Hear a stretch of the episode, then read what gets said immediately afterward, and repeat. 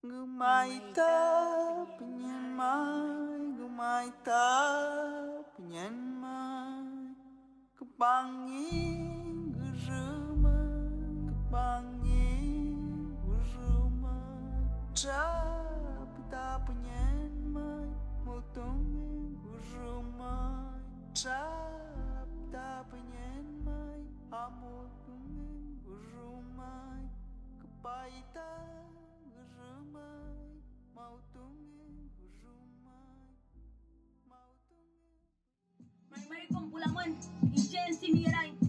Hola, ¿qué tal? Me presento como vocera de la Red por la Defensa de la Infancia Mapuche. Quisiera hacer este llamado a tomar conciencia, a ser más empático. Yo como niña, como Pichicaché, quisiera hacer la voz por aquellos niños que están siendo vulnerados en Gualmapu, por los presos políticos mapuche en huelga de hambre, porque estamos en su apoyo,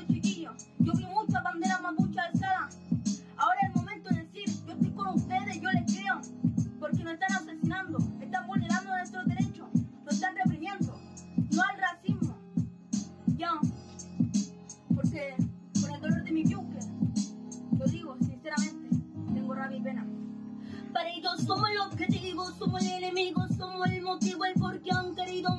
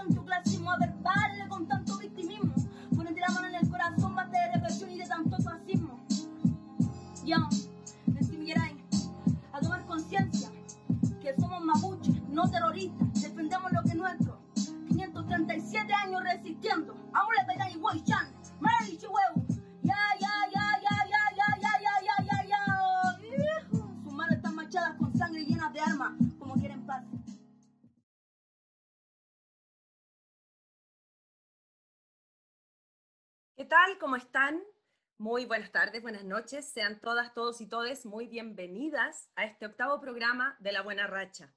Acabamos de escuchar a MC Millaray. Ella es vocera de la Red por la Defensa de la Infancia Mapuche. Hoy desarrollaremos el primer programa de la serie constituyente, plebiscito y participación feminista y plurinacional. Todas, todos y todos sabemos que ha sido una semana súper difícil. Eh, pareciera que es muy difícil ser mujer en este país. Pareciera también que cuesta cada vez más vivir en Chile y ser parte de este país tan desigual e injusto, donde falta tanto, tanto, tanto por hacer. Por eso pensamos que había que hacer una serie de tres programas donde hablemos de la oportunidad que tenemos como colectivo, como comunidad, de elaborar entre todas, todos y todas una nueva constitución. Por ello, este es un capítulo especial de una serie que realizaremos acá en La Buena Racha de cara al plebiscito de octubre, para abordar este proceso desde una perspectiva feminista y plurinacional. Para conversar al respecto tenemos tres gigantes invitadas, Jessica Cayupi, Alejandra Castillo y Sofía Brito.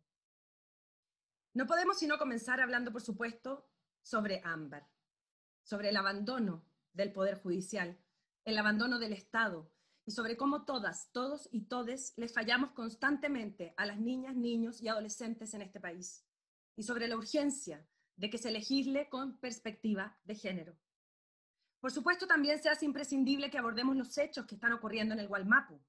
¿Qué lectura ha tenido los medios de comunicación y la necesidad de generar espacios de escucha a voces que provengan de la propia comunidad mapuche, prácticamente invisibilizada en los medios convencionales de comunicación, los que han abordado las noticias desde una perspectiva de crónica roja y funcional al discurso represivo del gobierno de Sebastián Piñera. No podemos dejar de mencionar el gatillante que significó la visita al Gualmapu del recientemente nombrado ministro del Interior, Víctor Pérez, cercano colaborador de la dictadura de Pinochet, de Colonia Dignidad y amigo personal de Paul Schaeffer. Para eso y más, Partiremos de inmediato conversando con nuestra querida Racha Andrea Gutiérrez sobre las noticias tremendas que hemos vivido esta semana. ¿Cómo estás, Andrea? Bienvenida, te mando un abrazo virtual a la distancia en esta semana que ha sido realmente fuerte, dura y difícil, no solo para las mujeres, sino para todos, todos y todas las chilenas y chilenos que vivimos en este gran territorio.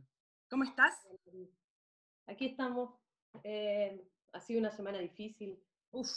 Para todas, para todos en sus casas. Eh, ha sido una semana compleja y dolorosa, pero mm, escuchaba el otro día una compañera en, una reunión. Eh, nos tenemos y eso siempre es gratificante. siempre es un, un apañe y, ver el movimiento, ver que la, la movilización en las calles, eh, las manifestaciones a través de los caceroleos, eh, emergen fundamentalmente desde los espacios feministas. Eh, es siempre una gota de, que, de, esperanza de que el futuro puede ser mejor. mira, hoy día, como tú decías, un capítulo especial, entonces voy a hacer algo muy inusual, voy a hablar poco. Ah. voy a hacer algo, algo que no acostumbre suceder. Voy a hablar poco, em, vamos a escuchar mucho. Eh, como tú dices, tenemos tremendas invitadas y queremos, a través de esta sección también que repasa lo que ha sucedido en la semana, eh, quisimos también eh, dar un vuelco y dar un giro y poner perspectiva y poner jerarquía también en los sucesos que están ocurriendo. Entonces, como tú mencionabas, eh, este 6 de agosto se encontró el cuerpo de Ámbar en, en el domicilio de, de, su madre y su conviviente. Y yo quisiera, fue, ha sido largamente cubierto y con la misma perspectiva que tú hablabas en torno a lo que sucede en el Gualmapu, con, una, con un enfoque desde los medios tradicionales que es muy doloroso, pero además también se levantó una discusión eh, muy punitiva en torno a esto, ¿cierto? Eh, veíamos ese día el hashtag de pena de muerte, es decir, aparece eh, algo que creo que desde el feminismo es importante que reflexionemos, que es, tenemos que llevar todo el tiempo, educarnos como sociedad, y, y sabemos que la buena racha es un espacio siempre, y lo decimos siempre, de formación y de educación, eh, tenemos que llevar las conversaciones a nunca perder de vista que lo sucedido y la violencia, ¿cierto?, de este caso y de este suceso es una violencia estructural. Eh, no es eh, cada vez que decimos este tipo era loco, aislamos el caso, lo particularizamos y tenemos que ir en búsqueda o, o en permanente conversación y reflexión social y colectiva en torno a, señalar que corresponde a, una, a, una, a, un daño y a una violencia estructural. Eh, ese día también lo comentábamos nosotras dos ahora antes del programa, eh, las culpables eran eh, más incluso que el criminal, la madre, la jueza, incluso Bachelet salió al ruedo. La, la, búsqueda como de particularizar las culpas va siempre en sentido y en detrimento y en sentido contrario de aceptar que esto es una falla estructural, eh, que la violencia es eh, un sistema, ¿cierto?, donde estamos eh, manejando y moviéndonos bajo las lógicas de quien oprime, por lo tanto el camino más, la, pena de muerte, ¿cierto?, no, no, no puede estar más lejos del el camino de, retraer las ganas de un criminal como este de hacer lo que va a hacer. Eh, lo mismo que el, el, error judicial que había cometido ¿cierto? el Poder Judicial al rebajarle la pena y darle un beneficio eh, a un criminal que nosotros sabemos que dentro de la cárcel, lo señaló, escuché la semana a Bárbara Sepúlveda, que estuvo hablando del, caso, sabemos que estos criminales no van a tener un mal comportamiento dentro de las cárceles, probablemente van a tener un comportamiento ejemplar, eh, pero son muy difíciles de rehabilitar. Entonces, eh, hay una, una discusión eh, y una perspectiva preocupante en esto, ¿cierto? De, de salir a, a, querer matar eh, a diestra y siniestra cuando, cuando suceden estas cosas, en vez de reflexionar eh, cómo en los distintos estadios que atraviesa la violencia, no, desconocemos la violencia, la, la, situación de violencia que puede haber vivido la madre, eh, desconocemos en detalle la situación de violencia, tenemos ya un poco más de nociones de a través de los distintos estadios de violencia que atravesó la vida de Ámbar.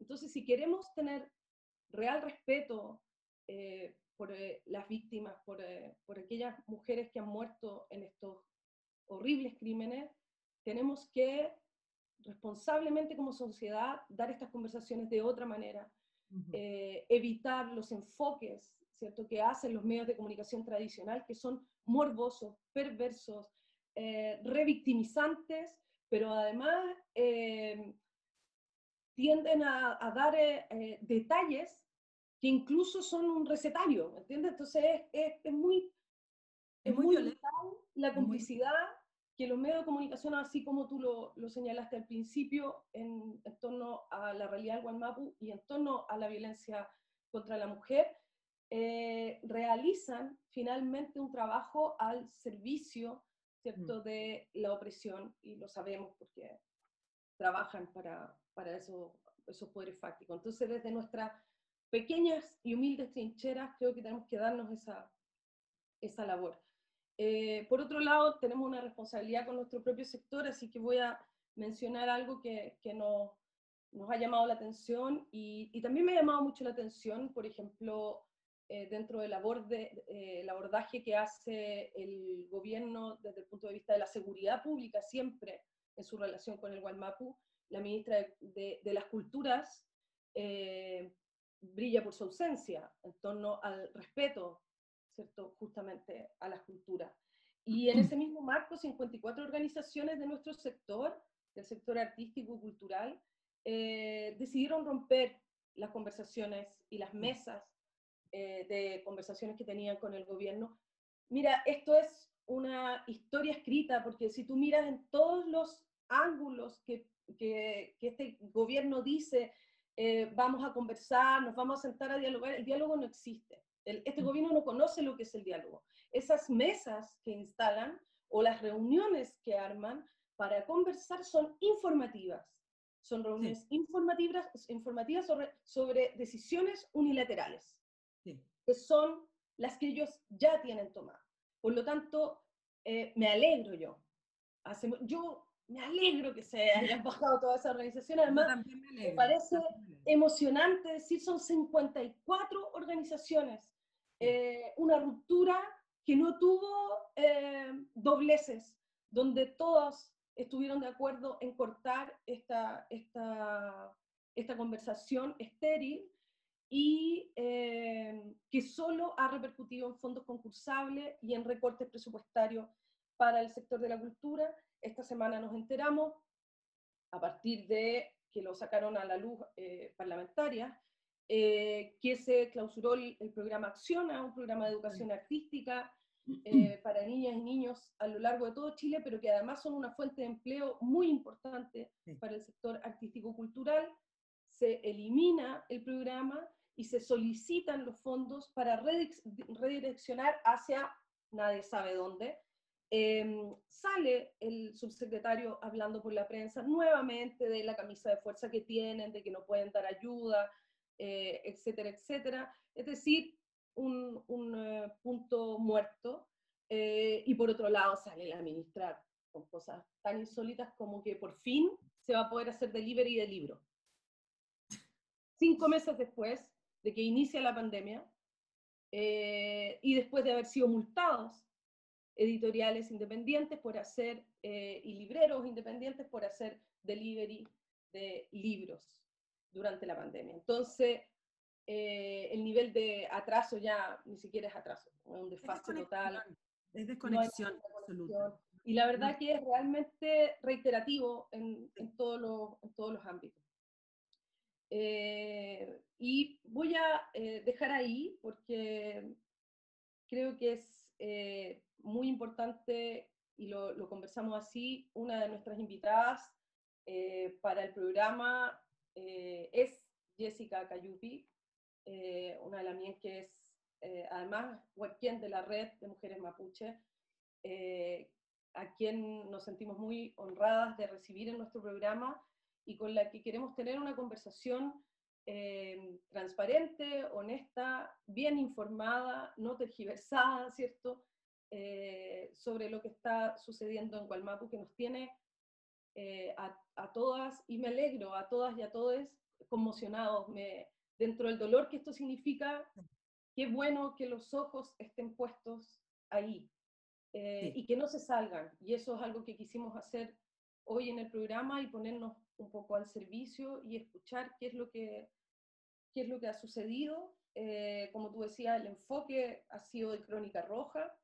Eh, Víctor Pérez, desde que asumió, está incendiando la pradera con frases como la, la violencia puede seguir aumentando, el llamado que hizo a los alcaldes a, recuperar los municipios tomados.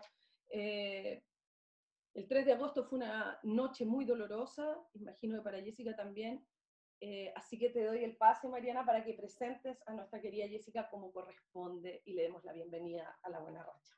Sí, muchas gracias, Andrea, por tu resumen, siempre tan increíble, certero y sensible. Y efectivamente está con nosotros Jessica Cayupi Yancaleo, Muchas gracias, Jessica, por estar acá. Ella es abogada de la Universidad de Chile, es integrante y vocera, Huerquén, de la Red de, Mujeres Mapuche. Es asesora y participante de diversas organizaciones de la sociedad civil. Quiero contarles también que la Red de Mujeres Mapuche es una organización que articula y teje redes con mujeres indígenas y no indígenas de distintos territorios, que se encuentran en resistencia y luchando por el respeto y goce efectivo de su dignidad y derechos. Uno de sus objetivos principales es proveer herramientas a las hermanas de pueblos originarios para el ejercicio efectivo de sus derechos humanos, tanto individuales como colectivos, así como para la recuperación efectiva de sus identidades, hasta acabar con todo tipo de discriminación y violencia existente entre ellas. Muy bienvenida Jessica, muchas gracias por estar acá. Y nada, estamos con la sensibilidad flor de piel, lo que pasó el sábado primero de agosto fue espantoso. Y quería que nos dijeras desde un principio, ¿cómo, cómo te sientes? ¿Cuál es la situación actual en el, en, el Gualmapu hoy en día? ¿Cómo estás tú?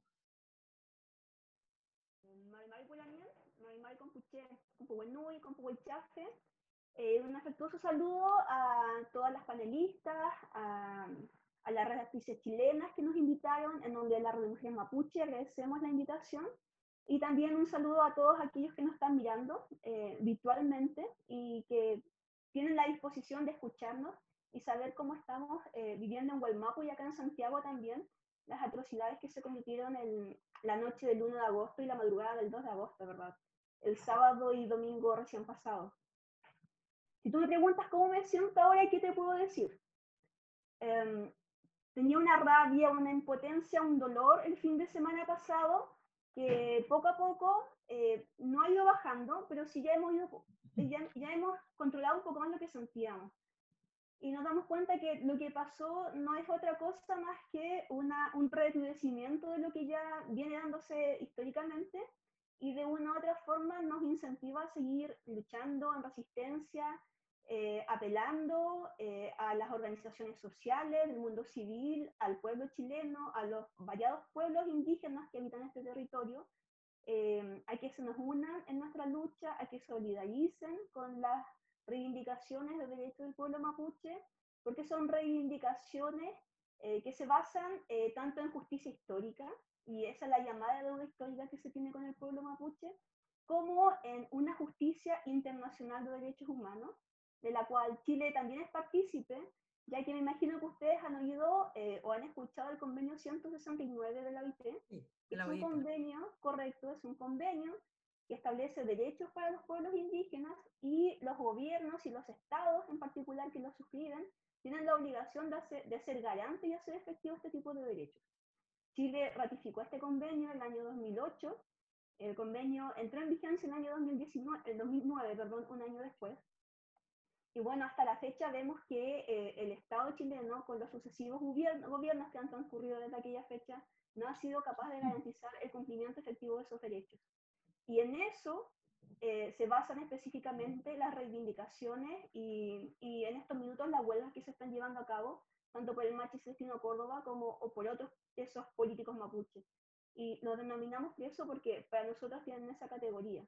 Tenemos esa categoría desde, desde la base de que están eh, reivindicando hechos territoriales eh, ancestralmente que corresponden al pueblo mapuche y que el convenio que les acabo de explicar eh, también lo contempla.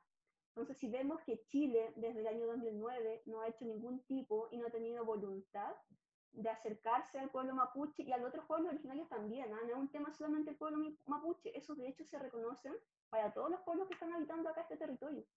Y si los gobiernos no han tenido la disponibilidad, la voluntad de acercarse para tratar de hacer efectivos estos derechos, o sea, no sé, de, qué, no sé en qué, de qué estamos hablando. Eh, mucha gente malentiende las, las reivindicaciones de los huelguistas y del machi, pero nosotras como red sentimos la obligación de poner en contexto lo que está sucediendo, del porqué de las demandas históricas, para que también el pueblo chileno eh, no se deje llevar por ciertos rumores o ciertas noticias que vienen desde gente malintencionada. No quiero nombrar sector, aunque yo creo que todo el mundo sabe de qué, de qué sector son esas, esas noticias malintencionadas, ¿verdad? Partiendo por las forestales, los grandes poderes empresariales acá en Chile, el gobierno también incluido, en que eh, quieren de una u otra forma tergiversar las demandas del pueblo mapuche, cuando ellas solamente, eh, insisto, se eh, basan en demandas históricas territoriales y en principio hacerles ver también que desde, desde que el Estado chileno nació como república, y esta es una, una, una acotación que me, me gusta dejarla bien en claro porque me he encontrado con gente chilena que piensa que este tema viene desde la época en que los españoles estaban acá en este territorio. Y eso no es así. Eso no es así. no, eso no es, no es así. Y ese es un error que cae mucha gente. No, porque ustedes con los españoles, sí, con los españoles hubo guerra, hubo lucha, eh, pero siempre se miraron como pueblos independientes y soberanos. Y cuando los españoles se fueron, porque nació la patria chilena, em, los españoles tenían reconocida la soberanía del pueblo mapuche desde Biobío al sur. Y una vez nacida la República Chilena, a través del Tratado de Tapigüe de 1825, eh, se ratificó lo que el, el, Imperio Español había decretado, es decir, eh, autonomía territorial para el pueblo mapuche desde eh, Biobío hacia el sur. Entonces, eh, ahí es un punto histórico que es muy importante relevar porque fue un tratado que se suscribió entre el pueblo mapuche y el Estado chileno y posteriormente a eso vinieron las invasiones a Gualmapu, eh, considerando Gualmapu desde el Biobío al sur, ¿verdad? En que Chile, una vez que ya eh, terminó la guerra del no eh, que tuvo en el norte con los países vecinos, tenía un ejército que no sabía eh, qué más hacer y viendo los, los elementos naturales que teníamos en el sur, viendo toda la riqueza que había en Gualmapu, claro, decidieron mandar a este ejército, liderado por Cornelio Saavedra, para realizar no una pacificación de la Araucanía, que también es un, es un, mal que también se da mucho mal término, sino que fue un intento genocidio contra el pueblo. Sí, por Y supuesto. desde ahí partieron las usurpaciones, las matanzas, la violencia, las torturas, eh, a las mujeres, eh, si ven algunos videos documentales, a las mujeres le cortaban los senos, a los niños le cortaban los pies, a los hombres le cortaban las manos, o sea, tortura a todo nivel. Que la historia, de, la historia que se enseña en los colegios no, no comenta y, y no, no la expone, para ver por qué eh, en estos minutos estamos en esta situación. Y si hacemos un recorrido por la historia, eso no fue más allá de 130, 150 años y la memoria no es frágil. La memoria no es frágil. Es decir, esto le pasó a nuestros abuelos, a nuestros bisabuelos. Y eso es lo que en estos minutos, eh, de una u otra forma, eh, se está reivindicando eh, territorialmente. Volver a recuperar aquellos territorios que fueron usurpados de forma, desde nuestro punto de vista, ilegal e ilegítima qué importante hacer esta revisión, Jessica, porque cuando, cuando solamente tenemos eh, información, como decía al principio Mariana, a través de hechos que son abordados como, por, como crónica roja, ¿no? como policiales, como, eh, o de desorden público, eh, se anula justamente la historia eh, de reivindicaciones, eh, se anula el, el, el, poder de la cultura, la importancia, eh, se lleva a un territorio eh, la conversación que, que, tergiversa completamente eh, los intereses genuinos, ¿cierto? Y, verdaderos detrás de todo esto. Por eso tan,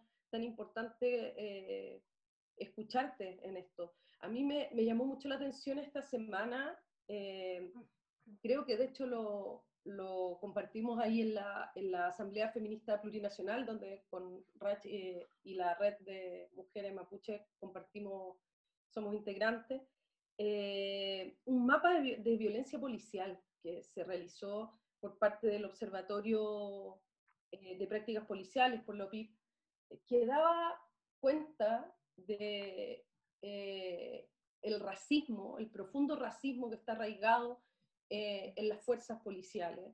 El profundo racismo además que está arraigado en el pueblo chileno, lo hablamos dos capítulos atrás con, con, las compañeras afrodescendientes, y el poco reconocimiento que hay de la existencia de este racismo. ¿qué, qué, qué visión o qué, qué nos puedes entregar tú como para comprender bien cómo se desarrolla este fenómeno y cómo está atravesado con la violencia finalmente que vive el pueblo mapuche? O sea, tenemos que partir de que el Estado, con todos sus órganos y sus instituciones, es, un entramado eh, racista. Un entramado racista que lamentablemente, por ser mapuche, eh, ya tenía de otra forma y te trata de otra forma. Lo vemos en el Poder Judicial, eh, lo vemos eh, haciendo una comparación con el caso lamentable también de, de, Ámbar. Eh, ustedes vieron que un, un, hombre femicida que ya había cometido un, un, asesinato con su expareja y con, la, con el hijo de la expareja, lo dejaron en libertad. el machi que apela en estos minutos, el machi no apela a la libertad, él fue condenado en un juicio. Él no está apelando ni tratando de, de decir que esa, esa sentencia está incorrecta. Lo que él pide y lo que viene pidiendo desde hace más de tres meses es de que en su calidad de autoridad ancestral y espiritual del pueblo se le permita durante el tiempo de pandemia volver a su rewe, que es el lugar sagrado para un machi, para poder recuperar energía viendo la crisis que está sufriendo, que estamos pasando todo el planeta, porque dentro de la comunidad el machi tiene un papel fundamental. No es para que puedan entender y sin decir que es lo mismo, pero para la gente católica sería como, no sé, como un sacerdote, eh, no sé cuáles son sacerdotes de alto rango en la iglesia católica, pero sería algo como así, un obispo, que tiene que estar en su iglesia porque, no sé, tiene a su, a su santo y todo a todo lo que apela a la religión católica. Para el machi, en un contexto de pueblos, eh, del pueblo mapuche, es, el rehue es el que le da el poder y la fuerza espiritual que necesita. Y el rehue no es que se pueda trasladar de un lado a otro, sino que el rehue te lo, te lo entrega la Yuke Mapu, la madre tierra, donde están los seres con energía que van a proveer ese machi para su, sabiduría y su conocimiento. Entonces, el machi solamente está apelando, en principio, a volver a su rehue. Y la justicia chilena, teniendo un tratado internacional de derechos humanos que te indica que a los pueblos originarios debieses aplicarle una medida distinta a la pena privativa de libertad cuando fuese posible, y más con una autoridad ancestral, la justicia chilena se hace ciega, sordomuda. Entonces, eh, no estamos pidiendo que el machi lo dejen en libertad eh, y que no cumpla la condena, sino que son estas cosas tan puntuales en que te piden que tú mires y trates de entender que hay otra cultura, que hay otra, otra mirada de mundo, y que en esa mirada de mundo entran a regir estos tratados de derechos internacionales humanos. Pero la justicia no lo quiere aplicar. Y, y, te das cuenta de esto, te das cuenta también de que el mismo jugador de la garantía de Temuco, que no le, quería, no le quiso dar la prisión preventiva a Martín, a Martín Pradena, en su minuto sí dejó en prisión preventiva por varios meses a la machi Francisca Lincolnao. Yo no sé si ustedes la recuerdan. La machi Francisca Lincolnao es una papay, mapuche, una mujer mayor, y la dejó en prisión preventiva por dos, tres meses o más, no recuerdo bien, porque le encontró un peligro para la sociedad. Pero Martín Pradenas no. Entonces, tenemos que ponernos eh, en estos minutos eh, en reflexión y ver cómo por ser mapuche te tratan diferente y te ven desde una justicia racista, aunque no lo queramos asumir como terrorista. Cuando nosotras no somos terroristas, no queremos que este, este Estado eh, se divida, no queremos causar la muerte a nadie, solamente queremos que se ejecuten y se dé garantía efectiva del ejercicio de nuestros derechos a la identidad, a la cultura, a los territorios, a nuestra espiritualidad que son, insisto, eh, reivindicaciones que son amparadas por el derecho internacional. Sí. Sí, y es impresionante la, ignorancia, finalmente siempre lo hablamos acá en el programa, Jessica, que la ignorancia es la madre de, de todos los males finalmente. No se conoce en Chile la cosmovisión mapuche. Por lo tanto, además tenemos una constitución que aborda de, de lleno la propiedad privada. Y eso es absolutamente antagónico con la cosmovisión que tienen los mapuches sobre la tierra.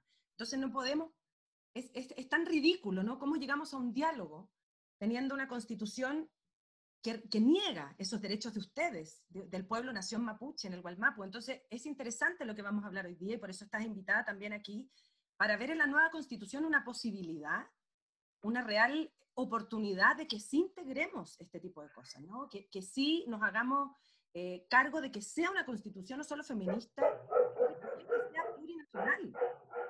De partida, que los niños, niñas y niñas conozcan la cosmovisión mapuche, es esencial es esencial para el respeto ¿no? de, de, la, de, la, comunidad eh, en la que vive el pueblo nación mapuche. Y además, lo preocupante, disculpa Jessica, en este momento hay una, si no me equivoco, el, el, gobierno está tratando de hacer una ley que reforma el sistema de inteligencia, ¿no? Sí. Eh, que podría significar incluso recrudecer eh, la situación de violencia eh, el, la, la, que se está viviendo en la actualidad. Y, y vuelvo a mencionar el tema como de, de, los medios de comunicación, es decir, cuánto tiempo, tú lo dijiste varias veces, Mariana, y lo decíamos al comenzar el programa, cuánto tiempo llevaba la huelga de hambre, que si no me equivoco, Jessica, hoy día son 97 días, eh, la gravedad además de, de, algunos de esos presos políticos, pero la negación de la existencia de los presos políticos por parte de Víctor Pérez, esta reforma de inteligencia, lo que sucedió entre el 1 y el 2 de agosto, ¿qué, qué pasó? eh, particularmente Jessica, que se llegó a, a, ese punto. Fue efectivamente la visita de Víctor Pérez al Gualmapu lo que generó y lo que desató eh, esta, esta violencia, porque no es la primera vez que un ministro del Interior visita la zona y queda la escoba. A ver, desde nuestro punto de vista y nuestra mirada, nosotros creemos que el nombramiento del nuevo ministro del Interior tuvo mucho que ver sentimos que eh, eh, los civiles y aquellos agentes racistas que están en Gualmapu eh, se, se, sienten y se sintieron para ejercer los actos del fin de semana de una u otra forma respaldados. Y qué mejor muestra son los videos de aquella noche donde tú veías civiles hablando con carabineros para poder entrar, los carabineros casi abriendo de la puerta a los civiles para que entraran y golpearan a los hermanos y hermanas eh, comunidades mapuches que estaban ahí en tomas pacíficas, alegando los derechos que ya anteriormente indiqué. Entonces, en ese contexto ves que, ¿cuál es el mensaje que te dejan esas, eh, todo lo que pasó? Es decir, ok, yo no quiero que el pueblo mapuche reivindique sus derechos, voy, los golpeo y Carabineros me, me escolta para eso. O sea, no tenemos otro mensaje. ¿Y quién le da esa facultad a Carabineros estos civiles para sentirse tan impunemente Obviamente eh, tiene que ser la autoridad eh, de gobierno que lidera ese sector, que es el ministro del Interior. Y bueno, tú, Mariana, lo dijiste, el ministro del Interior actual tiene un, un, un santuario que lamentablemente no se condice con la realidad de derechos humanos que debiese existir en estos minutos. Um, y más allá también de eso, eh, está todo el lado de las grandes empresas en Gualmapu, y yo creo que también los grandes latifundistas, las grandes empresas de las forestales, eh, de monocultivo, de una u otra forma también se están sintiendo respaldados en este minuto por el nuevo ministro de, del Interior. Sí. Y, y, bueno, ustedes también me imagino que escucharon a la dirigente de APRA, eh, quien hizo el llamado para tomar las armas y volverse contra el pueblo mapuche, contra los comuneros. Este tipo de organización existe y ha existido desde siempre, pero haya recrudecido por lo mismo, porque desde gobierno te están respaldando para que aquellos que no están de acuerdo con las reivindicaciones del pueblo mapuche porque lo afectan de una u otra medida. Sí, claro. eh, puedan, puedan ejercer esta violencia y puedan también desvirtuar lo que son las demandas y obviamente llamarnos violentistas porque la prensa roja, como tú dijiste, Mariana, siempre van a mostrar que se quemó un tractor o se sí. quemó un camión en la Araucanía. Pero ¿quién muestra las violaciones de derechos humanos que ocurren en las comunidades cuando mujeres, niños, ancianas y hombres son violentados, son golpeados y no pasa solamente una vez, son reiteradamente las ocasiones de aquellas comunidades que están en, resisten en resistencia, eh, reivindicando eh, los territorios ancestrales que les corresponden. Entonces, eh, sin, sin, ir más lejos, la situación de las hortaliceras, que fue yeah. muy invisibilizada, pero una violencia brutal. Correcto, y eso también se viene dando ya desde hace años y sigue pasando. O sea, no, y lamentablemente también después la autoridad que está en estos minutos en Temuco, eh, el alcalde Becker, que digamos tampoco su santuario es muy, es, muy, muy acorde a lo que son los derechos humanos y el reconocimiento del pueblo mapuche, al contrario, en varias declaraciones, y quiero pensar lamentable, ha, demostrado su animadversión contra, contra el, pueblo, el pueblo mapuche. Y de ahí se entiende que las hortaliceras sigan siendo violentadas, golpeadas, les botan los productos, eh, las llevan a comisaría, las mojan, las golpean. Eh, entonces son constantes que lamentablemente el pueblo chileno de una u otra forma yo creo que ha naturalizado, eh, que de una u otra forma ve que esto es normal, porque el caso de, del hermano en... ¿no? Está, está Jessica Cayupi interrumpida en este minuto, pero vamos a, voy a aprovechar en este momento de leer algunos de los mensajes que nos han mandado. Más que cosmovisión, es filosofía mapuche, nos dice Claudia Allen. ¿Nos puede aclarar la bien la diferencia que existe entre cosmovisión y filosofía mapuche? O bien dejamos esa pregunta a la filósofa Alejandra Castillo. Por supuesto, todos los mensajes también son de absoluto apoyo al pueblo mapuche. Se habla efectivamente de cómo carabineros, que es impresentable, que respalden la marcha del rechazo, por ejemplo, que tomen 10 fuerzas especiales presa a Ana Yao con su hijo, que estaban en una protesta absolutamente pacífica, es de una violencia feroz. Y es impresionante cómo vuelve a pasar que las autoridades no están a la altura de lo que demanda el pueblo. El pueblo chileno cambió. Lo vimos a partir del 18 de octubre, no solo como el cliché de las banderas mapuche, sino que estamos exigiendo, y por algo estamos hablando hoy día de eso, Queremos una nueva constitución que sea plurinacional, que respete a los pueblos originarios, que respete su cosmovisión, que respete su filosofía, ¿no? Por supuesto. Y ya no solo nos basta con que sea paritaria, queremos que sea plurinacional también. Porque evidentemente ser mujer en Chile hoy en día es muy doloroso, muy difícil. Ser mujer pobre en Chile es más doloroso. Ser mujer mapuche es más doloroso aún. Y ser mujer afrodescendiente o una disidencia es peor, es más, más doloroso. Y eso es lo que queremos cambiar. Y por eso hacemos estas conversaciones y estas instancias en que todas las mujeres podamos hablar y, y dar cierta, en esta horizontalidad feminista, dar ciertas, eh, ciertos aires, ¿no? Y, y, cierta esperanza, que a veces uno la pierde, ¿cierto, Andrea? Esta semana a mí me dolía el cuerpo de, de, que no, ya no vale la pena seguir luchando por este país de mierda, que, pero no es el país el de mierda, son las autoridades las de mierda, finalmente. Y claro, y Piñera ha endurecido su gabinete, ha puesto gente de ultraderecha dando no sé qué señal, y, invitar también con esta conversación a defender el plebiscito, ¿no? Es lo que nosotros queremos lograr y, y tener una constitución. Lo vamos, lo vamos a conversar con, con, las panelistas también, porque uno de los escenarios posibles hemos visto cómo eh, se volcó ya prácticamente toda la derecha hacia la posición del rechazo y hacia la generación de obstáculos para la realización del plebiscito. Así que eh, tenemos que partir por defender el plebiscito, digamos que es lo primero, pero también después conocer la realidad y, cuánto eh, ese plebiscito o esa posible convención constituyente eh, podría incidir en una transformación como la que esperamos desde, desde el feminismo. Eh, también quiero como recalcar de que estemos muy atentas, muy presentes de todas las leyes represivas que sigue en en, contexto de pandemia, Piñera intentando incorporar eh, en el Parlamento y ser votadas. Esto es gravísimo para el contexto de violencia que está viviendo eh, el Gualmapu. Los presos del día entre uno y dos fueron exclusivamente mapuche, no hay eh, chilenos, digamos, en esas detenciones. Entonces, hay que, hay que tratar de comprender este fenómeno, hay que estar informándose permanentemente, pero sobre todo hay que estar disponible a apoyar eh, lo, lo, que allá está sucediendo para visibilizarlo.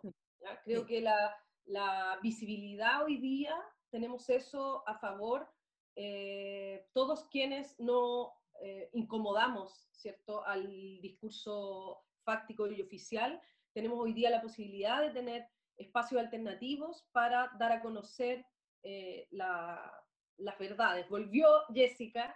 Eh, Bravo. Jessica, estás muteada. Sácate el, el, el, micrófono para que podamos seguir hablando. Estábamos hablando efectivamente de la represión que sufren ustedes y que en este gobierno se ha incrementado. Es, es evidente, es evidente. Claro, convengamos que ningún gobierno de la concertación lo ha hecho muy bien tampoco, pero el recrudecimiento...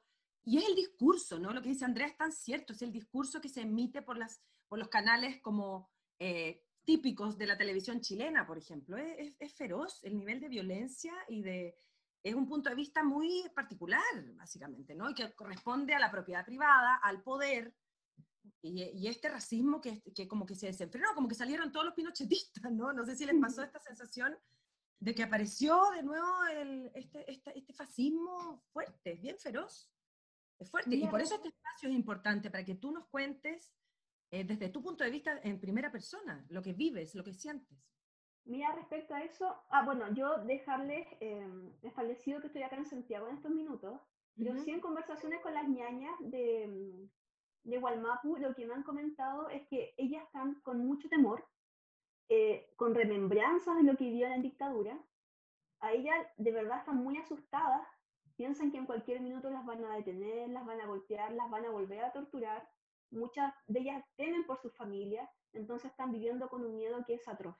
Que es un miedo que es atroz porque en las comunidades ustedes saben que cuesta mucho que salgan las noticias de ahí. Eh, yo no sé cuándo me quedé pegada, así que no sé qué escucharon o no escucharon de, antes, pero insisto, en, las comunidades, como dije anteriormente, es muy complicado que esas noticias puedan salir.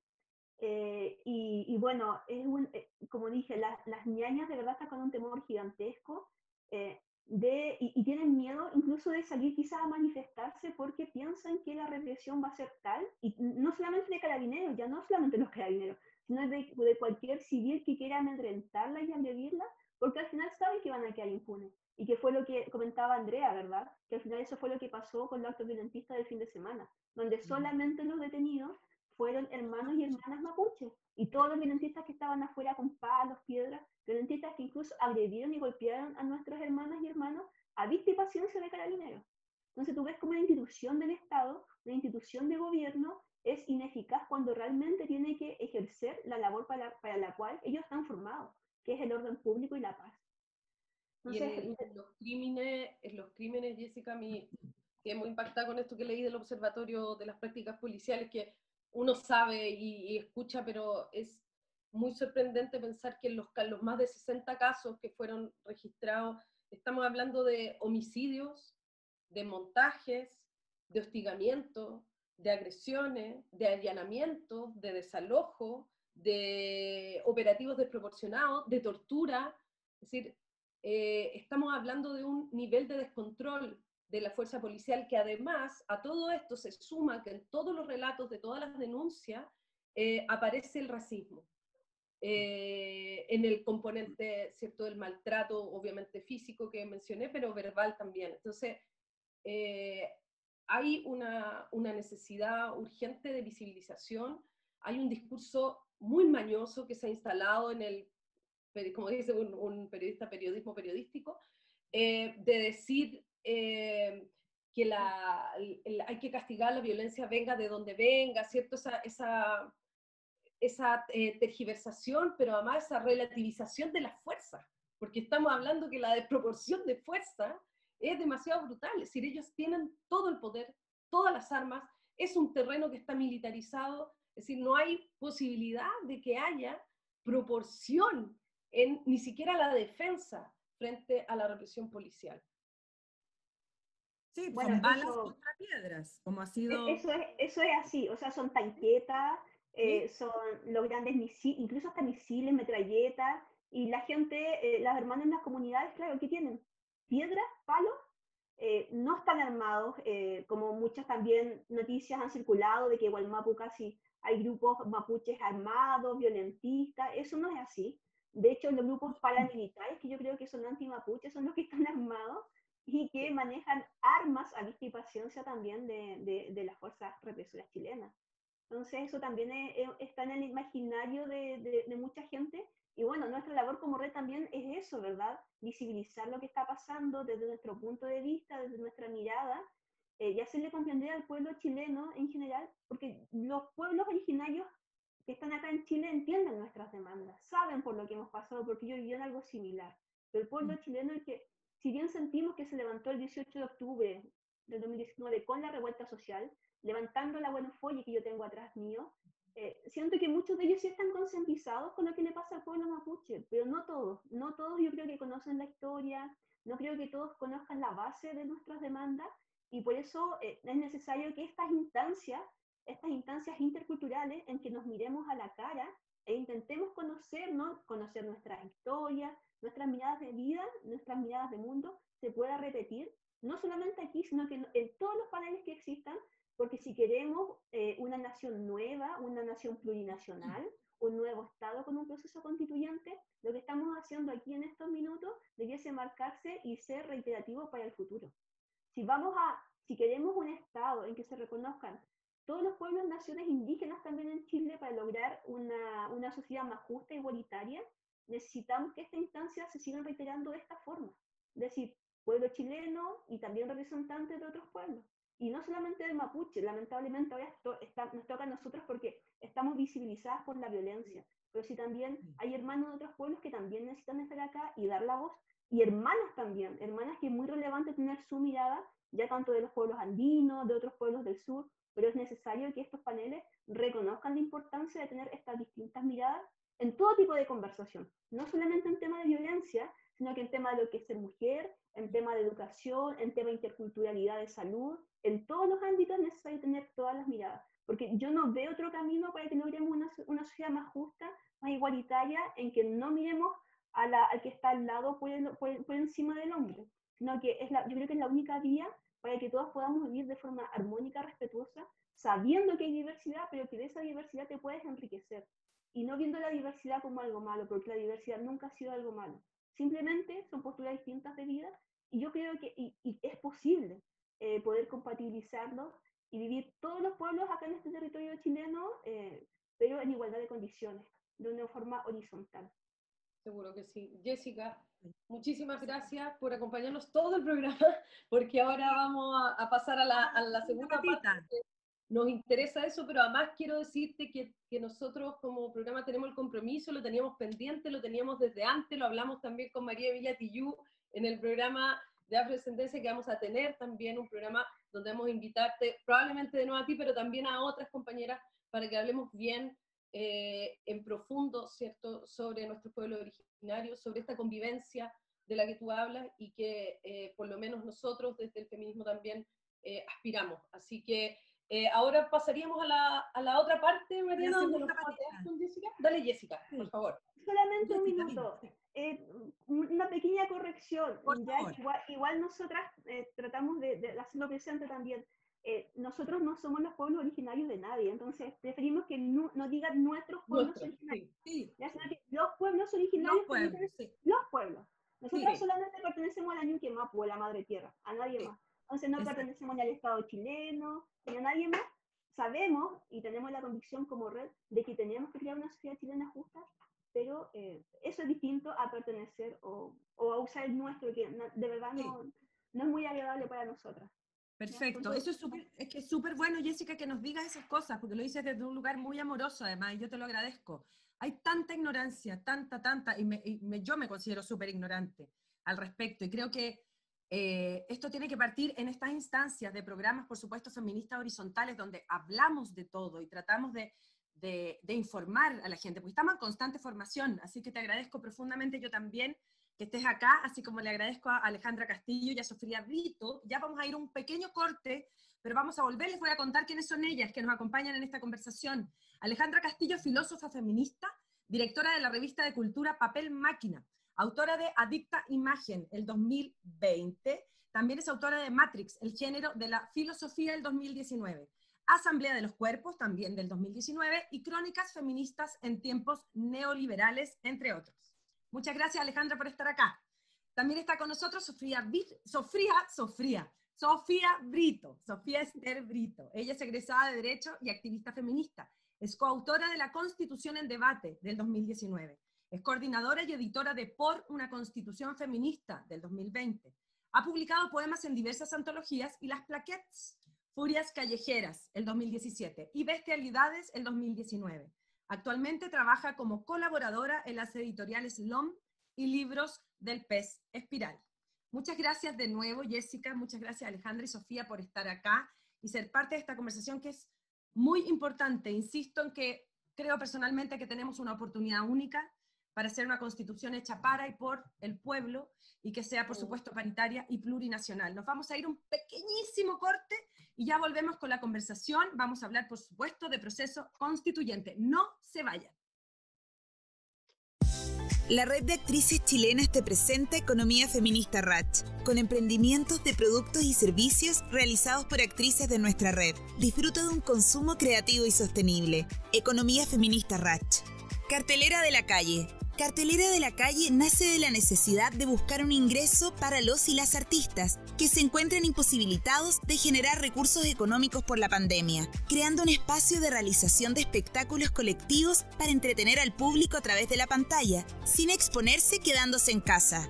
Se realizan variados shows cada semana y en ocasiones especiales por fechas, Día del Niño y de la Niña, de la Madre, etc. Los shows generalmente son vía Zoom con capacidad para 90 personas. Redes sociales, Instagram y Facebook, Cartelera de la Calle. La Cleta Espacio. Es un restaurante que mezcla gastronomía y cultura en la ciudad de Graneros, sexta región, fundado por Felipe Escalona y Bárbara Donoso. En los tiempos de pandemia estamos haciendo delivery de muchos de nuestros productos y en agosto estaremos realizando unos mini cuentacuentos por el mes de los niñes. Puedes solicitar la carta al WhatsApp. Síguenos en Instagram y Facebook La Cleta Graneros para enterarte de nuestras actividades, siempre gratuitas y si quieres presentarte en nuestro espacio también puedes escribirnos tu propuesta.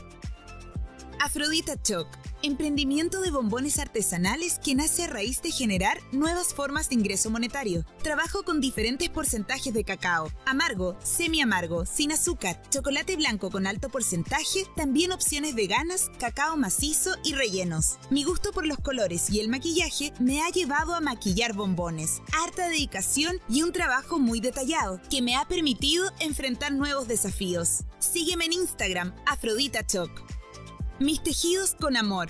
Hace un par de años comencé mi proyecto de tejidos con telar y crochet. Este trabajo se inició como una rehabilitación para mis manos, pero el arte siempre ha estado en mí. Cada uno de mis tejidos son distintos e irrepetibles, y con mucho amor les presento este trabajo a ustedes, para que puedan comprar ponchos tejidos a telar, cuellos de lana y chalecos a crochet. Con esta situación también estoy realizando mascarillas artesanales de doble tela y lavable, cuellos de polar y turbantes. Realizo trabajos a pedidos también. Sígueme en Instagram, arroba mis tejidos con amor. Lectura de registros akáchicos y Reiki. Terapias complementarias a distancia. Busca paz en tu mente y tendrás salud para tu cuerpo. Agenda tu lectura de registros akáchicos y vive una experiencia de sanación desde el amor y la conexión contigo misma. Además, podrás recibir sesiones de Reiki a distancia y restablecer tu equilibrio físico, emocional y espiritual. Contáctame en el Instagram arroba mamapelacable. Economía Feminista Ratch. Hola, hola, de nuevo buenas noches ya. Estamos de vuelta en nuestro octavo programa. Hoy desarrollamos el primer programa de una serie constituyente. Hoy hablaremos de plebiscito y participación feminista y plurinacional. Tuvimos un primer bloque súper interesante. Eh, conversamos, por supuesto, del conflicto en el Gualmapu con Jessica Cayupi Caleo. Escuchábamos recién a la lamien Beatriz Pichimalén con Canción para dormir un niño, una canción preciosa.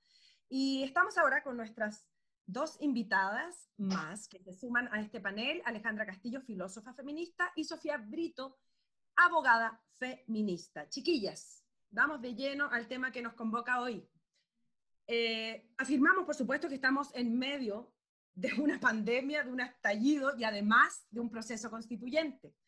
Quisiéramos que nos recuerden a nosotras y a toda la gente que está en su casa, eh, desde sus activismos, por supuesto, de, lo que las compete a cada una, por qué es importante cambiar la constitución del 80 y cómo ustedes creen que han abordado, eh, cómo abordamos en el fondo los meses previos a octubre, ya nos quedan menos de 80 días. No sé quién quiere hablar primero, Sofía. Ya, bueno, primero que todo, será, primero que todo, no, que tengo que decir que no soy abogada y siempre me presentan como abogada. No, todavía no, me falta todavía, así que... Proyecto de abogada. proyecto de abogada, pero en realidad no, no sé si va muy por ahí la cosa, pero sí importante em, que, que, bueno, que este tiempo nos ha tocado mucho a la gente que nos interesa el derecho constitucional, que, que es como una especie de bien extraña dentro de los abogados, eh, poder hacer talleres sobre el proceso constituyente eh, para comprender justamente la pregunta que, que hacía, ¿no? O sea, como, ¿por qué es necesario cambiar esta constitución? Ya que hay mucha desinformación y mucha eh, muchas como redes de WhatsApp y cadenas circulando de que en realidad no es tan necesario porque las cosas se pueden hacer de todos modos, ¿no? O sea, si queremos cambios fundamentales, podemos hacerlos con esta constitución.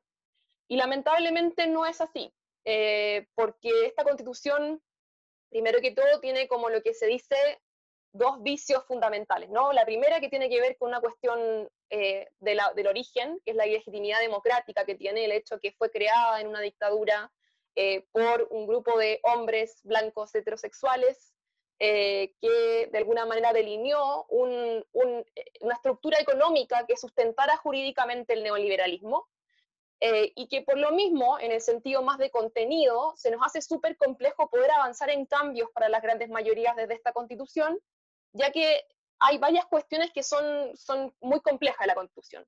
La primera justamente tiene con lo que, con lo que hablábamos recién con Jessica, que, efectivamente esta constitución eh, tiene una idea de, supremacía de una nación, ¿no? De que hay una nación por sobre las demás.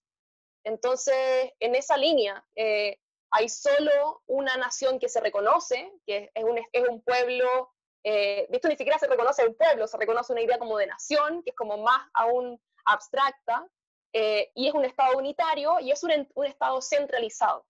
Entonces, ha habido una, serie de discusiones eh, al respecto de cómo hacemos un Estado plurinacional. De hecho, han existido proyectos de ley en los cuales se ha planteado la, posibilidad de un Estado plurinacional. Sin embargo, estos proyectos de ley nunca han llegado a puerto o bien solo tienen una perspectiva culturalista de lo que es la plurinacionalidad, ¿no? O sea, no es el reconocimiento efectivo de la autodeterminación de los pueblos, sino que simplemente el reconocimiento de ciertas como cuestiones culturales eh, que no necesariamente reconocen el ejercicio de derechos colectivos como necesita el, reconocimiento de, todos los pueblos que conviven en un determinado territorio, así como tampoco eh, la posibilidad de tener derechos sociales que, que, se, que, se reconozcan efectivamente eh, en esta dimensión de esta armonía entre la sociedad y la naturaleza, que es, una cuestión que en nuestras sociedades prácticamente no existe. Entonces, me voy a quedar por ahí para que para darle el pase a la Ale, pero, pero para que veamos que justamente esta constitución no nos permite estar en una dimensión plurinacional como, como lo estamos pidiendo desde los movimientos sociales. Perfecto. No, gracias por esta, por esta invitación necesaria, ¿no? Empezar a, a reactivar nuevamente lo que había quedado, quedó un poco, ¿no? En, entre paréntesis con, con la pandemia tomando un poco lo que señalaba al comienzo Jessica, ¿no? Porque cómo se instala nuestra idea de república en el siglo XIX, ¿no?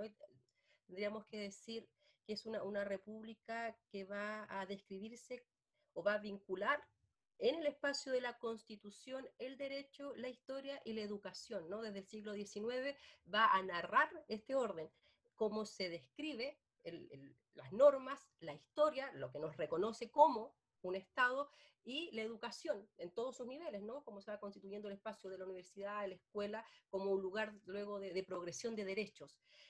Esos tres ámbitos se describen, se vinculan en el espacio de la Constitución y luego van a narrar lo que puede ser descrito como una república masculina, desde el siglo XIX. La república que nosotros tenemos, que heredamos del siglo XIX, es una república masculina que garantiza derechos a un cuerpo. Ese cuerpo que garantiza es el cuerpo de los hombres, pero no de todos los hombres, ¿no? Son los hombres blancos y propietarios. Este hombre propietario se va de alguna manera al instituirse como propietario, desposee las otros, los otros saberes, las otras prácticas y los otros cuerpos.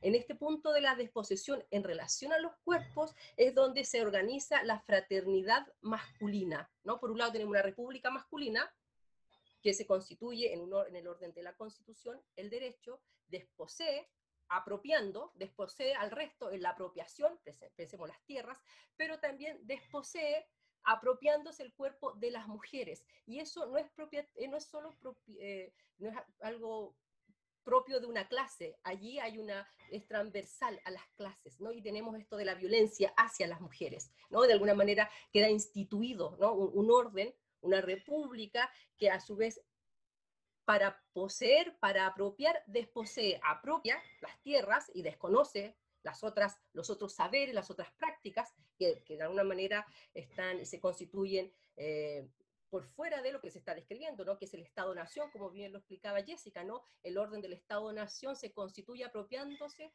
de las tierras, pero también desposeyendo, desposeyendo las saberes y prácticas que no se constituyen, que no son interpelados por la configuración del Estado-Nación. ¿Cuál es el punto donde se organiza este cuerpo que se vuelve transversal en este, un orden androcéntrico? Y allí es transversal la configuración de una república que es masculina. Y, entonces aparece el, otro tema, ¿no? Que está aquí, en, que, aparece con, mucha... Eh, mucha violencia ¿no? y mucha fuerza, que es el, el, trato de las mujeres, por ejemplo, en el derecho, en la prensa, ¿no? Como las mujeres son descritas, ¿no? Ahí hay, hay, un orden que es transversal, una mirada masculina para describir a las mujeres desde un orden de violencia y que luego se reproduce en las prácticas, ¿no? Por ejemplo, el caso de, de, Ámbar, con el, con el que se inicia la conversación, ¿no? Mm. Donde, eh, que, donde muy bien ustedes señalaban este vínculo, ¿no? Por un lado, la violencia hacia el pueblo mapuche y por otro lado, la violencia hacia las mujeres, en este caso, la, la violencia a ámbar, ¿no? Por un lado hay una violencia que se describe y que lo podemos señalar, ¿no? Desde la configuración del orden de la república como una república masculina. Entonces cuando pregunta Mariana por qué es necesario cambiar la constitución, eh, primero porque ese modelo, ese diagrama que se organiza el siglo XIX se reitera en 1925, que es una, es una constitución que se dicta en excepción, ¿no? Como señalaba Sofía, ¿no? La constitución de 1980 es ilegítima, igual como fue ilegítima la de 1833 igual como fue ilegítima la de 1925, igual como es ilegítima la de 1980. Todas las constituciones se han dictado en estado de excepción, es decir, los que han escrito, redactado las constituciones en Chile, que han establecido lo que se entiende por el Estado-Nación, ha sido un pequeño grupo, un pequeño grupo de hombres propietarios, y eso es, ha sido el continuo. Entonces, cuando pregunta Mariana por qué tenemos que cambiar la constitución, es por eso, ¿no? Porque tenemos la, es, es necesario dar lugar a otros cuerpos, otras prácticas y otros saberes que no es que se vayan a constituir, sino que existen, ¿no? Existen y de alguna manera, al no ser reconocidos por el espacio de, de, el espacio de visibilidad, por el espacio de la ley, sufren de violencia cotidiana, ¿no? Y eso es, eh, y por eso la urgencia, ¿no? Y, la posibilidad, también la pregunta, ¿no? Eh, tenemos la posibilidad de cambiar la constitución de 1980 y tenemos la posibilidad de darnos otro cuerpo para la política. Eso para, para empezar. Ah, Jessica.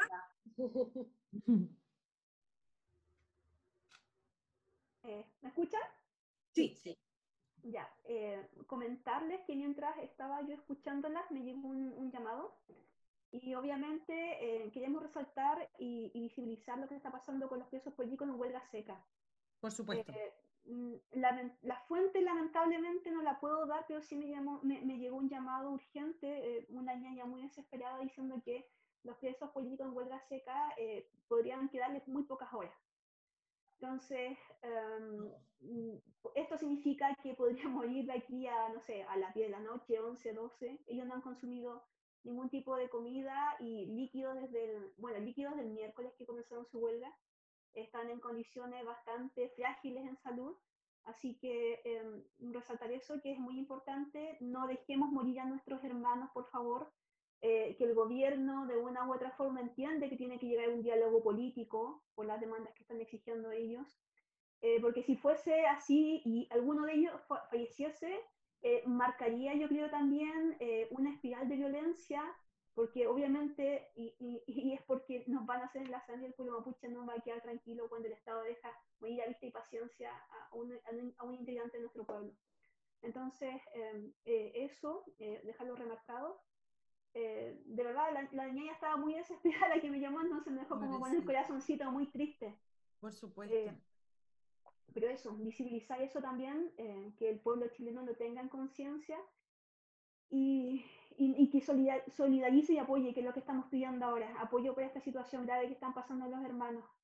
Eh, y por lo mismo es necesario cambiar la constitución, eh, Mariana, es necesario, como ya dijo Sofía y como dijo Alejandra, eh, que se reconozcan que acá en este territorio existen varias naciones, eh, varias naciones que tienen cultura, sistemas de vida, filosofía distintas, eh, que se reconozcan también los derechos sociales eh, de todos, no solamente los pueblos indígenas, sino que el pueblo chileno ha tenido una, un, un, una historia constitucional en que no han existido derechos sociales, o sea, todo está privatizado. La gente se mueve en los consultorios, se mueve en los hospitales, la educación es de muy mala calidad. Nosotros apelamos por una educación intercultural en que nosotros también, a través del principio de autodeterminación, determinemos qué le vamos a enseñar a nuestros hijos. Pero también, si vemos el contexto de la educación chilena, es una educación de muy mala calidad que solo eh, enseña el justo necesario para que tengas una mente pasiva, para que no seas crítico, para que no pienses, para que no busques nada más allá de lo que el Estado te ofrece. Y eso también es pésimo. O sea, yo creo que partiendo por la filosofía, yo creo que filosofía es un ramo que sí o sí debe estar en la media curricular para que los niños tengan una mente creativa y un pensamiento autocrítico. Eh, pero bueno, eh, por todos los derechos sociales que no se han reconocido al pueblo chileno, por los derechos sociales y colectivos también de nuestro pueblo, eh, porque tenemos también que crear instituciones, instituciones que respondan a las reales demandas del pueblo, porque ya no podemos aguantar más desigualdades, es aberrante como el, el, eh, toda la, la, ganancia que sacan eh, de, del extractivismo acá en Chile se lo llevan unas cuantas familias, mientras mm. el resto de los chilenos viven en condiciones miserables, con sueldos que no son dignos, en que vive mucha gente hacinada, hay barrios que son muy vulnerables, en que no llega ya el, lo que es el equipamiento urbano, eh, los adultos mayores también se mueren sin las correctas atención, eh, no tienen esa mirada, en, siento yo en el pueblo chileno, que es una mirada de respeto y de sabiduría hacia el adulto mayor. Yo creo que en esta sociedad tan individualista que nos han impuesto, eh, los chilenos ven a los adultos mayores casi como un estorbo, cuando eso no debe ser. Ellos son la mayor fuente de conocimiento que podemos tener y hay que cuidarlos hasta el final con una vida digna dentro de todo lo que se pueda. Y el Estado no ha respondido a eso tampoco. Entonces son tantas cosas por las cuales debiésemos trabajar en una nueva constitución con una asamblea, desde mi punto de vista también, con una asamblea realmente constituyente. Eh, no creo en el juego que nos, nos, impuso, nos impusieron los parlamentarios en noviembre del 2019, pero si es lo que hay, quizás ya deberíamos tomarlo, pero yo creo que debiésemos haber tenido, en base a la fuerza que tuvo el pueblo, una verdadera asamblea constituyente con lo que ello implica, que no son los márgenes eh, que nos delimitaron en el, en el acuerdo de, de, noviembre del 2019. Entonces, eh, quisiera tomar tu, tu reflexión, Jessica. Me voy a mover un poco, Mariana. Ah, voy a... Pero ya, ya estamos, ya estamos mimetizadas. Eh, quisiera tomar un poco lo que tú dices, porque es cierto, hoy día se plantea el plebiscito, ¿cierto? En un, contexto eh, muy complejo, porque yo creo que efectivamente tanto eh, lo sucedido de octubre en adelante, eh, sumado a la pandemia, han hecho muy patente para, para quienes habitan este territorio las desigualdades, ¿no? Porque la, las han, eh, pal, la han palpado algunos que quizás no la estaban, o y algunas que no la estaban palpando tan explícitamente, pero que la, la pandemia lo ha exacerbado, ha, ha crecido el interés político, la gente ha seguido sesiones del Congreso, han sucedido cosas que, que, yo creo que asustaron muchísimo a esta derecha conservadora y represiva que estamos viendo eh, y que generó que también muchos llevaran su postura hacia el rechazo, siendo que habían manifestado estar por el apruebo.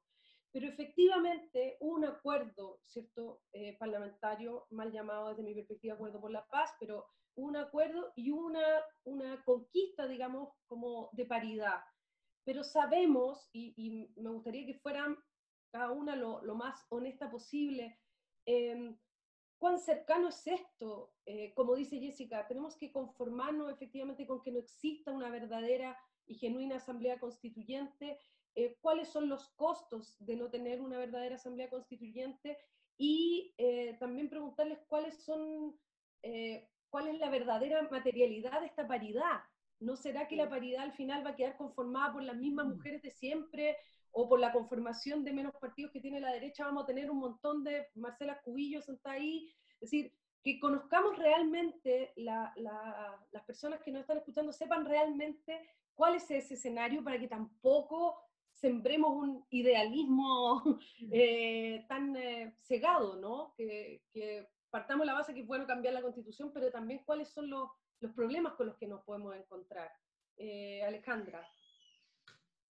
Yo coincido con, con Jessica en que lo que tendríamos que haber logrado, ¿no? Luego de, de, de, la, de, una contundente revuelta, ¿no? Y todavía la revuelta que, que, que, se agita en Chile es una asamblea constituyente, una asamblea donde detengamos el espacio de la política, no tal cual la conocemos, puesto que la política que conocemos es una política masculina, propietaria, de violencia. Esa es la política que nosotros conocemos del siglo XIX.